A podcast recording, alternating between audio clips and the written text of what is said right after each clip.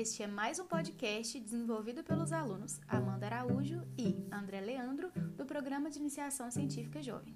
Programa de Iniciação Científica da UFMG, coordenado pelas professoras Raquel Linhares Belo de Araújo e Verônica Varenga, do Departamento de Alimentos da Faculdade de Farmácia da UFMG.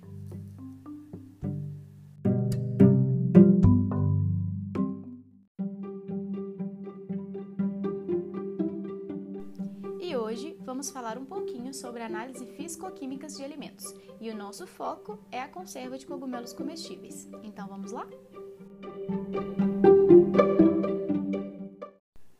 Bom, a ciência e a tecnologia de alimentos têm se desenvolvido como uma importante ciência aplicada e inclui o estudo de características químicas, físicas e biológicas dos alimentos, além dos processos de seleção da matéria-prima, processamento, conservação e distribuição. A industrialização de alimentos pode contribuir consideravelmente na melhoria da dieta de um país e no estado nutricional de seus habitantes. Porém, o alimento disponibilizado para venda no mercado deve apresentar características adequadas para o consumo, de modo a garantir a segurança alimentar. Essa segurança está baseada nos padrões de identidade e de qualidade, chamado PIC, dos alimentos, e apresenta diversos parâmetros para verificação da qualidade. Dentre os parâmetros avaliados na qualidade de alimentos processados, temos as características físico-químicas, que incluem a composição centesimal de alimentos. A função dos laboratórios de análise de alimentos é, portanto, dar suporte à vigilância sanitária, analisando as características inerentes ao alimento pesquisado e comprovando ou não os benefícios e a segurança que ele trará ao consumidor.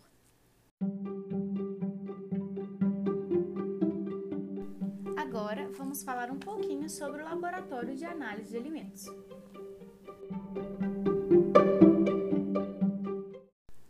Podemos definir um laboratório de análises como um local composto por diversas bancadas, equipamentos, vidrarias e reagentes, onde são realizadas análises químicas, físicas e microbiológicas de diversos tipos de alimentos.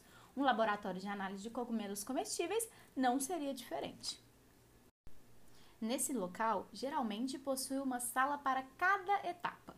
Sendo assim, nós temos uma sala de recepção e preparação de amostras. Nesse espaço, as amostras são identificadas e registradas em fichas específicas. Temos também a sala de pesagem das amostras. Esse local é climatizado e dotado de balanças de precisão e dessecadores para auxiliar no processo de pesagem das amostras temos a sala de realização das análises. Nesse local, os equipamentos ficam dispostos em bancadas onde são realizadas as análises. Temos a sala de reagentes, e esse local é específico onde são armazenados todos os reagentes utilizados para análise. Por fim, nós temos a sala de processamento de dados. É um local específico para onde são encaminhadas as fichas das análises para tabulação dos dados finais. E vale lembrar que nesse local de trabalho deve haver o cumprimento de todas as normas de biossegurança.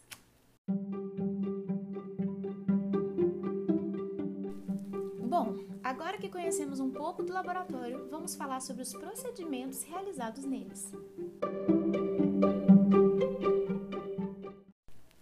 Antes de se iniciar uma análise físico-química de um alimento, como cogumelos comestíveis, deve-se realizar uma série de operações prévias que veremos a seguir. Essas operações, em geral, são simples e de grande importância para a obtenção de dados. O primeiro passo é a amostragem. A amostragem é a primeira etapa na realização de uma análise ao chegar no laboratório. Ela corresponde aos procedimentos operacionais para a obtenção da amostra. É uma das etapas mais importantes numa análise para se obter um resultado final satisfatório. O segundo passo é o preparo da amostra para análise. O preparo das amostras tem por objetivo assegurar sua homogeneidade, de tal modo que qualquer porção que se tome para análise represente significativamente o produto total. O tratamento deve garantir que suas características naturais sejam preservadas.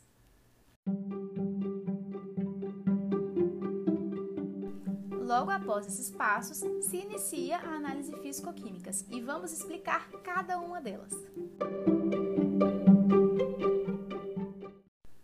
Primeiro, temos a determinação da composição centesimal.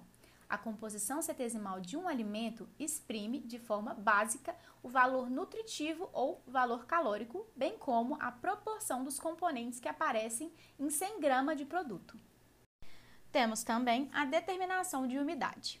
A análise de determinação de umidade ou teor de água de um alimento constitui-se em um dos mais importantes e mais avaliados índices em um alimento, sendo de grande importância econômica por refletir o teor de sólidos de um produto e sua perecibilidade. Umidade fora das recomendações técnicas resulta em grandes perdas na estabilidade química, na deteriorização microbiológica, nas alterações fisiológicas e na qualidade geral dos alimentos. O método baseia-se no princípio da perda de peso sofrido pelo produto quando submetido ao aquecimento ou desidratação. A escolha de um dos métodos está em função do produto a ser analisado, sendo o mais utilizado o aquecimento direto na amostra em estufa a 105 graus Celsius. Neste momento, existe perda não só da água, mas de outras substâncias voláteis existentes no produto temos a determinação de resíduo por incineração, minerais ou cinzas. Resíduo por incineração, minerais ou cinzas é o nome dado ao resíduo obtido por aquecimento de um produto após a queima da matéria orgânica em temperatura próxima a 555 graus Celsius, a qual é transformada em CO2, H2O e NO3. Assim sendo, a cinza de um material é o ponto de partida para a análise de minerais específicos. Esses minerais são analisados tanto para fins nutricionais como também para segurança, como por exemplo, temos os resíduos metálicos provenientes de inseticidas e outros agrotóxicos e também o estanho, proveniente de corrosão de latas e etc. Temos também a determinação de lipídios. A determinação quantitativa de lipídios em alimentos é, há muito tempo, um parâmetro básico para avaliações nutricionais e de processamento. Essa quantificação é feita, na maioria dos casos, pela extração da fração lipídica com solvente orgânico, como éter etílico, éter de petróleo, hexano e etc., seguida da remoção por evaporação ou destilação do solvente empregado. Uma vez evaporado ou destilado, o solvente determina-se gravimetricamente o resíduo obtido. Determinação de proteínas. O método mais utilizado para a determinação de proteínas é o método de Kidal, por ser confiável, simples e conhecido em todo o mundo. Utiliza aparelhos e reagentes comuns em todo o laboratório de análises químicas.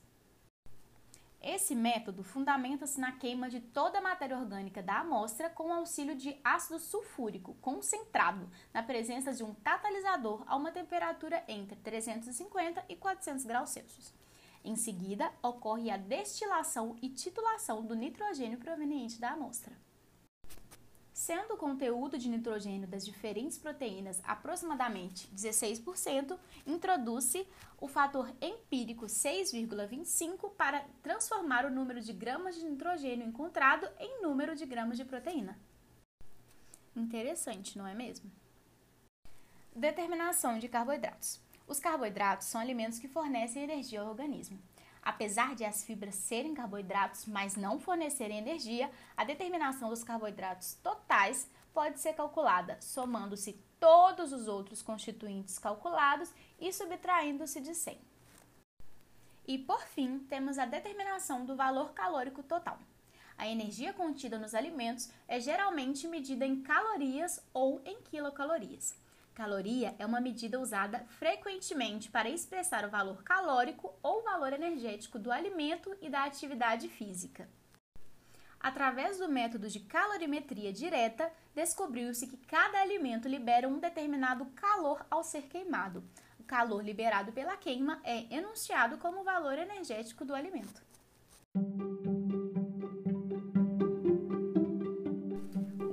São muitos passos, não é mesmo? Mas cada um deles são muito importantes para garantir a segurança na alimentação de alimentos em gerais e de cogumelos comestíveis também.